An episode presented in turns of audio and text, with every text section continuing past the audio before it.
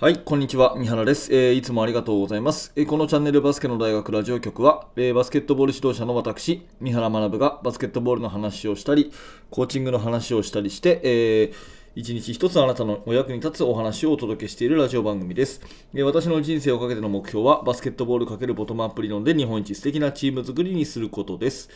えー、2022年、えー、12月の20日、えー、火曜日になります。今日も聞いていただいてありがとうございます。え今日はね、え連覇、連覇、連続で優勝する、連覇するには、えディフェンスと、えチャレンジというお話をしていきたいと思います。えー、数日前になりますけれども、2日前かな、あの第89回皇后杯、えー、全日本バスケットボール選手権、まあ、いわゆるオールジャパンの女子の部がですね、えー、終わりました。えー、エネオスが10連覇を達成ということで、10年連続この大会優勝してるんですよね。ちょっとフォーマットが変わりましたけども、いつもバスケットボールのね、このオールジャパンというと、えー、正月の風物詩みたいなところでね、1月、えー、私は子供の頃から代々木第二に見に行ってね、え、たくさんの思い出がありますが、まあ、このその今大会ね、えー、エネオスが76対66で伝送を下して10年連続の優勝と、えー、通算27回目の優勝となったということで、これも偉業も偉業ですよね。えー、このプロの世界、えー、トップリーグの世界で10年連続優勝ってね、ものすごいですよね。私はあの試合を現地で見たわけじゃないんですが、えー、テレビで見ていて、えまあ、非常にこうクロスゲームっていうかね、ずっとこう逆転に次ぐ逆転の試合で非常に見応えのある試合でして、えまあ、そのフィジカルの面ね、両チームともディフェンスが非常に良くて、えー、ゾーンディフェンス、マンツーマンディフェンスを、えー、併用しながらですね、とにかくペイントの当たりっていうか、体のフィジカルのこう、えー強さがですね非常に際立った試合だったんじゃないかなというふうに思ってます。でエースの渡嘉敷選手が両チームトップの32点、そして22リバウンドということで、まあえー、多彩なジャンプシュートあり、ポストアップあり、ね、ドライブあり、非常にこう、えー攻撃の幅を広く得点をされているなというふうに思って、えー、見ていました。でね、えーとまあ、先日、あのインカレの方で、えー、やはり女子の大会でね、えー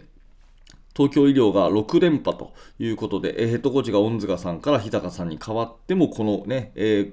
連覇をまあ、つなげたというところでお話をしたと思うんですけど、まあ、その学生スポーツでね、えー、連覇をするっていうことは、ものすごく大変なことだと思うんですね。まあ、シンプルに、あの、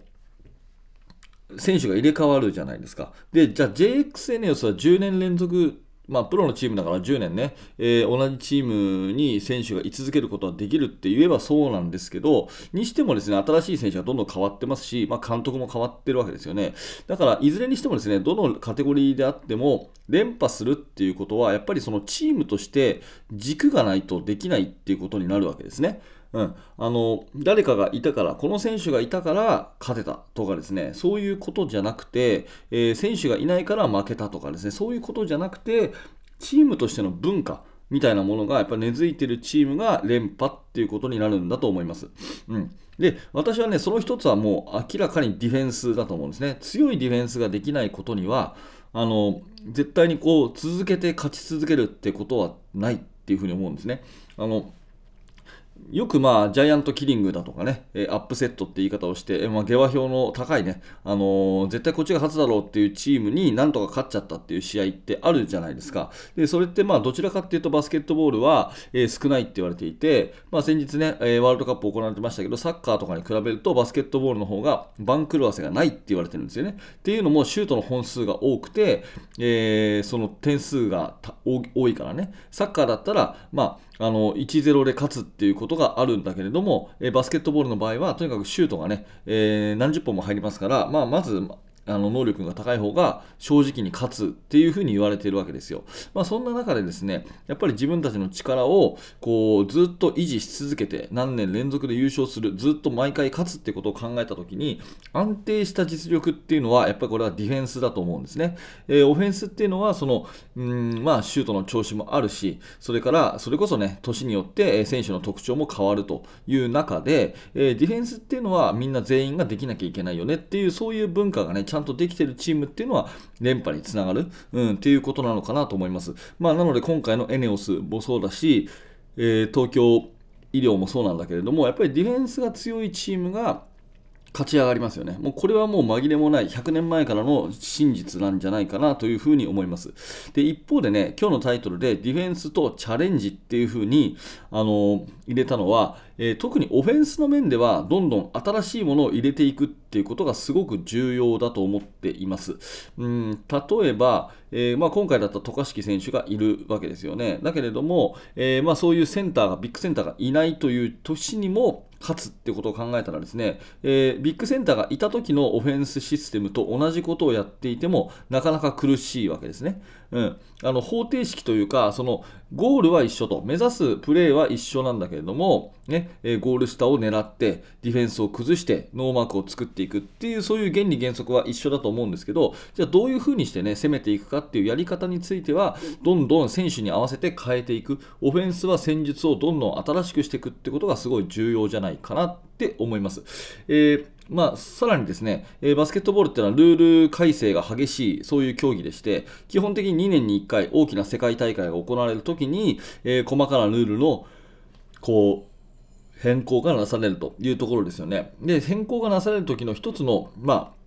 基準として、オフェンスが有利になるようになってるっていうところがあるんですよね。オフェンスが有利になるように、えー、ルールが改正されていくというのがあります。えー、まあ、オフェンスが有利になるようにっていうのは、一つは、あの、見ててね、えー、点数がたくさん入るっていう方が面白いよねっていう FIBA の考え方と、あとはクリーンザゲームですよね。その、えー、あの危ない、それから危険なえー、汚い、そういった反則をさせないと、ね、バスケットボールをクリーンなものにするっていう、そういう FIBA があのもう数年前からはっきりと明言してますから、そういうことを考えるとですね、ディフェンスへのチェックが厳しくなり、オフェンスは有利になるようなルール改正が、これも時代の流れとともにどんどん進んでいくということなんですよね。ということは、ルールが変わっているのにもかかわらず、えー、10年一律同じね、えー、フォーメーションをやっているのでは、非常に効率が悪いということになると思うんです。なので、えー、まあちょっとね、えー、今回の話をまとめていくとですね、私はディフェンスはとにかく強固に、うんまあ、やり方もいろいろ変わるかもしれないけど、基本的なスタンスは変わらず、10年間ずっと同じようなですね、えー、強度の高いディフェンスを教えつつ、オフェンスはフォーメーションとかいろいろと、もうその年その年によって新しいチャレンジをしていく。こういうチームが、まあ、連覇をするようなふさわしいチームなんじゃないかなと思います。うんやっぱり、オフェンスシステムってガラッとこう変わりますよね。NBA なんかでも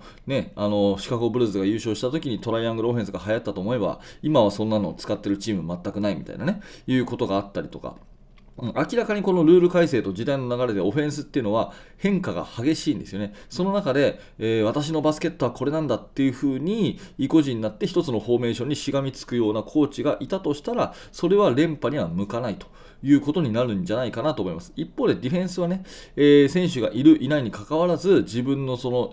なんていうんですかね、こだわりを持って、えー、しっかりと文化に根付くまで、えー、教え込んでいくというようなことができるチームは、やっぱりこう、続けて勝てるんじゃないかなと。ディフェンスは変えず、ね、オフェンスは変え続けるというような、えー、スタンスでいくチームが連覇につながってるんじゃないかなというふうに私は思います。うんまあ、学生スポーツの中でもね、まあ、まもなくウィンターカップ始まりますけど、えー、どんな大会でもですね、あの、トーナメント戦だったらベスト4になると、基本最終日に残れると思うんですよね、ベスト4。うんだから私はね、えー、どんな大会でもベスト4に残るっていうことを、まあ、の結構考えていて、その優勝をずっとするっていうのは、なかなか難しくてもね、うん、学生スポーツだったら、あの例えば区大会、県大会、ね、それから地区大会、なんでもそうだけど、最後のベスト4に残るっていうことがすごく価値あることだと思うんですね。で、そこは今言ったようなディフェンスを一つの文化として根付かせる。オフェンスは時代の流れに合わせて、選手の能力に合わせてどんどん変えていくということを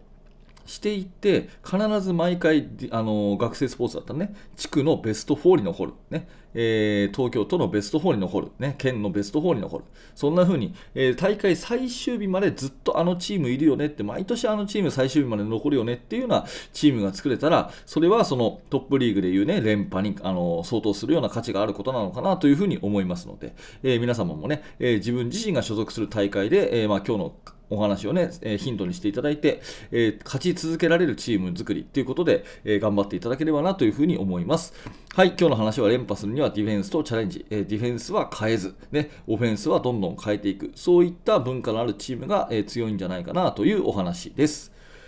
はい、ということでありがとうございました。えーこのチャンネルではいつもバスケットボールに関する話を、えー毎朝毎日更新しております、えーもしよかったらチャンネル登録をして、また明日の放送でお会いしましょう。え最後に1点だけお知らせさせてください。下の説明欄に、えリンクが貼ってあります、えバスケの大学メルマガ講座、ぜひこちら受講してください。メールアドレスだけ登録していただきますと、私から直接あなたにメールいたします。はい、えーでは最後までありがとうございました。三原学でした。それではまた。